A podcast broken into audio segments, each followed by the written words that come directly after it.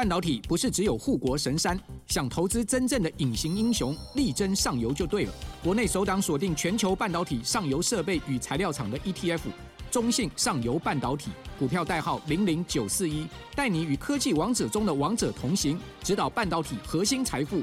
二月二十六到三月一号，称王募集，申购速洽中国信托投信与全台各大证券商。投资一定有风险，基金投资有赚有赔，申购前应详阅公开说明书。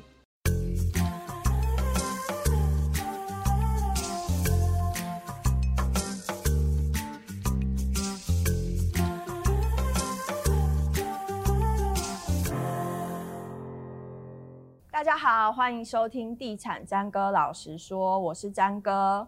今年冬天，不晓得大家有没有感觉，它是一个暖冬。那因为极端的高温，或者是强降雨，或是海平面上升的议题呢，也受到大家的关注。因为这样，所以二零五零的净零碳排就成为全球共同努力的目标。好，我刚刚念完这一长串，大家是不是会觉得很硬？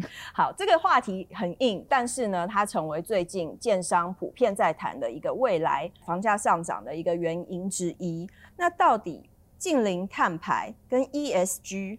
跟房价上涨到底这中间有什么样的关联性？我们今天请到两位专家来帮我们做比较深入浅出的剖析，因为这个议题太硬了，我们也都知道。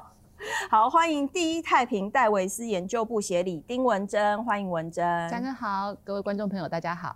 好，欢迎新传不动产智库世昌。Hello，张哥好，各位朋友大家好。今天这个题目来找我找对。我刚刚讲了一大串，然后我自己讲一讲，我都觉得好硬哦。对，因为我的脖子越来越软，肝越来越硬，所以应付这个很硬的话题应该是没有问题。为什么你每次开场都会想让我哦，就 就那个，就那个，很对不起大家。好，我们很努力要把这个话题讲得稍微大家听得进去，也软性一点，这样子。刚刚讲的近邻碳排这个议题啦，就是它到底是一个什么东西？消费者真的会觉得疑惑，它到底跟房价有什么关联性？好，那这个其实在国外其实很风行。我先呃点一些，就是大家知道，大家知不知道很久之前在国外有一个少女。嗯，他有一个很很有名的 slogan 叫 How dare you？大家不知道，叫一个瑞典的少女，她常常在很多的呃气候的会议里面，她会在外面就是抗议。那当时其实我记得应该在四五年前这件事情就很有名。可是其实，在四五年前我那时候看到这件事的时候，我当时想说，这个这个小女生在干什么？她在抗议什么？她其实抗议的东西，你再回到五年四五年后的今天，我们其实仔细去看，我觉得哇，她真的是。他当时做的那件事是让我觉得真的是非常前卫，而且很有道理的。他在他在抗议的是什么？他是抗议说，因为呃整个我们的比如石化燃料啊、碳排啊，导致地球升温。我们刚刚有提到气候变迁，你可能极端气候，大家还记得今年夏天的时候，夏威夷的那一场。大火把整个岛全部都烧掉的情况，或者是呃这个呃中东它有大水，整个村镇被淹没这个情况，这个都是所谓极端气候造成的。那它的诉求或现在目前的所谓的这个所谓呃全球的一些这些倡议机构的诉求，都来自于说，我们必须要减碳，减碳去终止地球持续的升温。我们如果不把温度的控制控制在两度 C 以内，甚至是一点五度 C 的升温以内的话，地球在本世纪末，哎。就可能不太适合人居住了，所以对于我的年纪稍微比较大了，本世纪末应该是看不到我了。可是如果对于就是比较年轻的，你可能现在是国小的小朋友好了，你可能在本世纪末的时候，他可能就是一个七八十岁的老人，那对于他们就是有很明很明显的影响。所以随着我们的温度越来越提升，其实各界就开始发现，哎。这个碳排这件事情很严重，因为它的要改变温度上升这件事情是非常非常的冗长，没有办法像我们的晶片一下就几奈米几奈米的研发，它需要很长的时间去去呃去调整，然后去改善。所以现在很红的一个话题，就刚才提到这个所谓净零碳排，相信大家就如果在看新闻啊，而在外面什么活动啊，报纸上面哇，各家机构不管是你是科技业啦、半导体啦。金融业啦，甚至传产纺织，大家各大论坛都在讨论，都在讨论这个问，都在讨论这件事情。那其实也很直接，为什么？因为政府，我们台湾政府已经设立一个二零五零，我必须要一个减碳的目标，嗯、所以他就会开始回溯。他最新的应该目前啊，现在建商在喊的所谓那个碳费的问题，就是说从二零二四年开始，我要开始检讨你一些碳排大户，在二零二四年一整年你排了多少碳，我在二零二五年的年终就是缴所得税那个时候。我要来跟你刻一个碳费，因为你对于整体的环境影响很大，我要给你刻一个碳费。嗯、所以对于一些高碳排的企业，他们就开始算啦、啊，我到底我成本会增加多少啊？那特别跟建筑比较有关，跟建商最有关的就是水泥或者是钢铁，所以他们就会用水泥跟钢铁的成本，因为碳费增加了，嗯、因为减碳而增加了，嗯、所以呢，到之后呢，我营造的时候成本增加，我就只好再转嫁给消费者。目前呢，如果我们对于这个气候变迁或者是政府所谓的近零碳排，跟消费者或是建商，他现在目前。最简单的一个说法，应该就会是这样。可是内容其实是太过于简单跟相对粗暴，大家请市场哥补充一下。好，因为建商告诉我们的，就像刚刚文珍讲，是非常粗暴的，就是我要做到近零碳排，就会增加房价。嗯、那消费者不懂的就是，你近零碳排跟增加房价中间到底是有什么关联性？嗯、其实他忽略了很多没讲的、嗯。其实如果你是观众朋友，你听不懂。没关系，这是正常的。你也听不懂，因为业者自己可能也不懂。坦白讲，因为这种东西太新了，嗯，而且呢，各国的规制也不太相同，而且台湾它也还没跟国外接轨，对，所以台湾现在的碳排放、碳碳权交易是玩自己的，对，哎，你没办法拿到国外去，也没办法跟欧盟的碳交易平台接轨。嗯，那为什么会出现这种东西？就是说，联合国在倡议 ESG 的时候，是希望。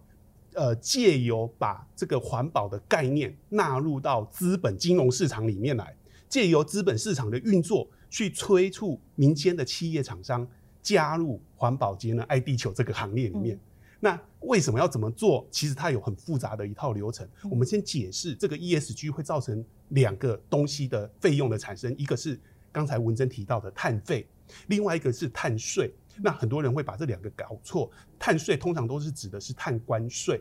那碳关税的话，目前最快的是欧盟，欧盟原本预计在二零二四年，也就是今年就要全面课征碳关税，可是呢，后来又延到了二零二六年。那台湾呢是要课征碳费，碳关税不一样，碳关税是你进口、进出口的东西要课征关税，那碳费呢是指说你生产了一样东西。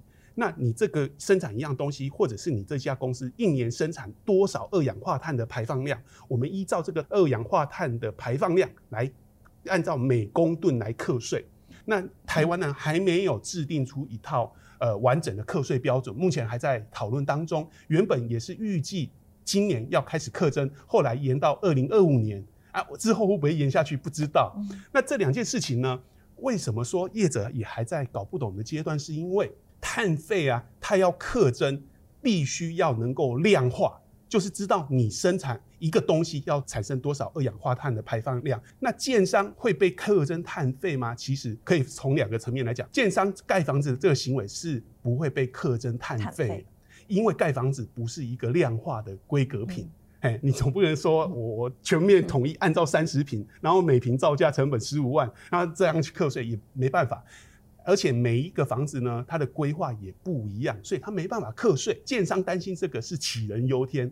那另外一部分，另外一个层面是，建商哪一部分会受影响呢？它采购的铝门、窗户、钢筋，这个就是规格化的产品，它是可以规格化，它是可以量化的，每一个都一样。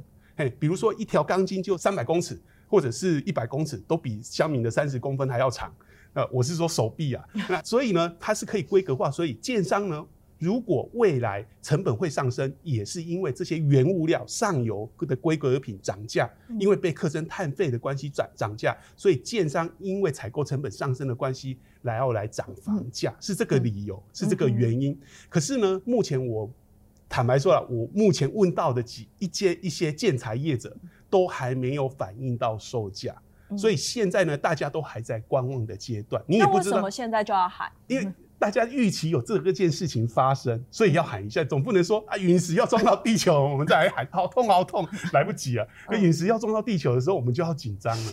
所以建商是预告性的告诉大家这件事情未来会导致房价的上涨。然后另外一部分是因为我们还不知道碳费要克多少嘛，啊，不知道克多少，你也不知道业者到底会不会转嫁成本，不知道上游的钢筋水泥这些业者会不会转嫁成本嘛？啊，如果说克很少。上游的业业者觉得，哎、欸，我可以吸收啊，或者市场不好，我他我他就不涨价。那如果客很多，那他们就要反映在售价上。所以这个部分呢，还是一个问号。哎、欸，所以现在还不敢很笃定的说 ESG 真的会造成整个价格的上扬。但是这一件事情呢，我觉得是迟早难以避免的啦，只是说你涨在什么地方而已。所以建商现在就已经告诉大家，因为其实，在年底、去年底的一些呃呃记者会或者是一些发布会上面，嗯、大家都会讲说，哎、欸，其实因为呃净零碳排这件事情，有可能会造成房价的上涨，消费者其实不用这么快的恐慌，对不对？是不用，因为一来是特征的标准都还没定嘛，也还没上路嘛，嗯、你等到上路了之后再说，而且欧盟。也要推迟到二零二六年，那时候不管进出口，即使你有进口的建材家具，嗯、那时候有可能到二零二六才会涨。哎、嗯，所以现在来讲是一个比较预防性的措施，预防性的说法。嘿，嗯嗯嗯。所以其实房价的上涨，它其实是有很多成本的组成造成它的上涨。那这个净零碳排只是其中的一个小小的议题，是，是它其实对房价不会产生太大的变化。我觉得短期不会，短期可能是一个炒作的议题。炒作，你直接说人家炒作。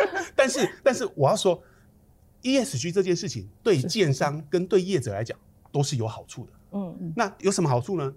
很多民众不知道，你如果购买的是绿建筑，尤其是绿建筑银级以上的房子的话，你的房贷利率是可以享受减免的。嗯，嘿，因为这是叫绿色金融。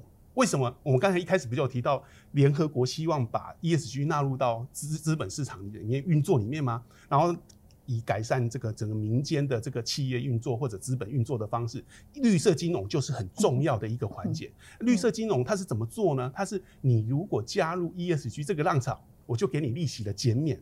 那你如果购买的是绿呃银级的绿建筑以上或者到钻石级的，银行就会给你利率少一点。但是还是要看个人，每个人受到减免的幅度不一样。嗯、那建商有什么好处？建商可以享受建筑融资的减免，嗯、所以对他们来讲都是有好处。所以这件事情呢，你不能说，哎、欸，我建材成本增加，但是你融资成本是减少了，所以一来一往之间，是不是真的可以推升整体的成本？目前。我还是觉得还是看不出来的关联性嘛。对对对对。刚刚有提到说，呃，这个建筑物这一块，其实政府它也有一些新的一些措施，比如说像现在最新的话，大家知道冰箱你会买节能的，冷气你会买节能的。现在政府也有提出来，就是建筑物你有一个所谓的建筑能效，有个节能标章，就是。大家买冰箱的时候，上面不是贴那个什么一级能效、二级能效，对，对不对？对，那未来在建筑物的部分，他们有也有这个所谓的，我们刚刚讲绿建筑，啊，现在有个能效标章，它也会有说，你这个建筑物里面，你的所谓的设计规划里面，它到底用电是不是节能的，是不是聪明的，是不是智慧的，它也会有这个标章。那政府在不同的阶段，在比如说二零三零、二零四零、二零五零，每一个阶段针对于。新建筑物、旧建筑物，它都其实都有定定一个目标。我们希望建筑物能够达到一个非常节能，比如说一级节能的一个一个功效。那现在目前我们比较明确可以看到，就是因为你说要做节能，都是要花成本的，谁没事会带头做？一定政府要先带头做，所以我们可以看到说，现在政府它的社社宅、社会住宅这个部分，甚至是公办都更的部分，他们其实就会针对于是政府的自己的这种招商案，从这边源头先去做。我现在的社宅，现在新的社宅，你全部要做一级节能，我自己带头做。所以刚刚詹哥有说，哎、欸，是不是做这些节能要很花钱？其实我们到时候再去看那些社宅的营建成本有没有拉很高，我们一对比，其实就可以知道说，哎、欸。也许并没有我们想象中做到这些节能的东西需要花这么多的成本跟转嫁。其实慢慢这件事情呢、啊，再推动下去，它到底是一个口号，或者是是一个借口，或实际上它的面貌会是怎么样？其实慢慢的，我觉得很快我们就也可以看得出来了。那所谓的很快，大概是？我觉得这一两年应该就会看得到，因为节能标章应该是在二零二三年的时候。嗯上路了，然后再加上说，呃，公部门已经讲了，我们现在社宅都要做到这个程度，嗯、所以慢慢的那个标章就会呃越来越普及。嗯、再加上说，现在又有一些碳费呀、啊，要克这些成本啊，其实呃慢慢的呃这些建筑物里面，大家对于这些东西，像你现在买冰箱，你会不会买一级节能？再怎么样，应该会买二级吧，总不会买到三级吧？嗯、就是这种概念越来越普及之后，其实我觉得消费者对于这一块的认知就会越来越能够接受。那再加上说，哎、欸，贷款利息，其实我觉得现在哈，应急只给半码，我觉得应该要再更大方一点点。确实减码太少。是有建商 跳出来说，应该要针对这个部分给更多的补。嗯、对啊，如果能够搭上新青安的话，那就 哇，威力加倍。嗯，其实大家消费者一般对于 ESG 或者是对于碳排这件事情，原本距离感觉是很远的。嗯、多亏了建商在那边讲说，因为碳排，因为 ESG，所以我们可能房价未来会面临房价的成长。那消费者就突然觉得，哎、欸，这件事情离我好近哦、喔。不过长期来讲，我觉得它还是会推动成本啊，因为你课征碳费、碳税下去，成本必然升高。只是说那个成本有没有高到说你必须要大幅度转嫁不可？对，这一部分我是比较好奇啊。所以大家其实不用过度恐慌啊。对、嗯、对，那建商在讲的话，就先当耳边风的意思吗？我我觉得啦，其实我们如果再往前看，其实当初啊，你建商这些，你拿绿建筑。本来政府就在某些案子都会有容积奖励。嗯、其实建商说老实话啦，他在这一块绿建筑的奖励的部分，他早就拿得很饱了。你的绿建筑银级以上就开始容积奖励，直接是跳趴。嗯、你如果做都市更新啊、围绕那个，全部都是有奖励。所以呢，他们当他们在讲因为绿建筑或者是因为减碳这件事情把我的成本推升的这情况，其实我们如果再反思过来，当初你也是因为这件事情，你在容积奖励这个部分已经获得了。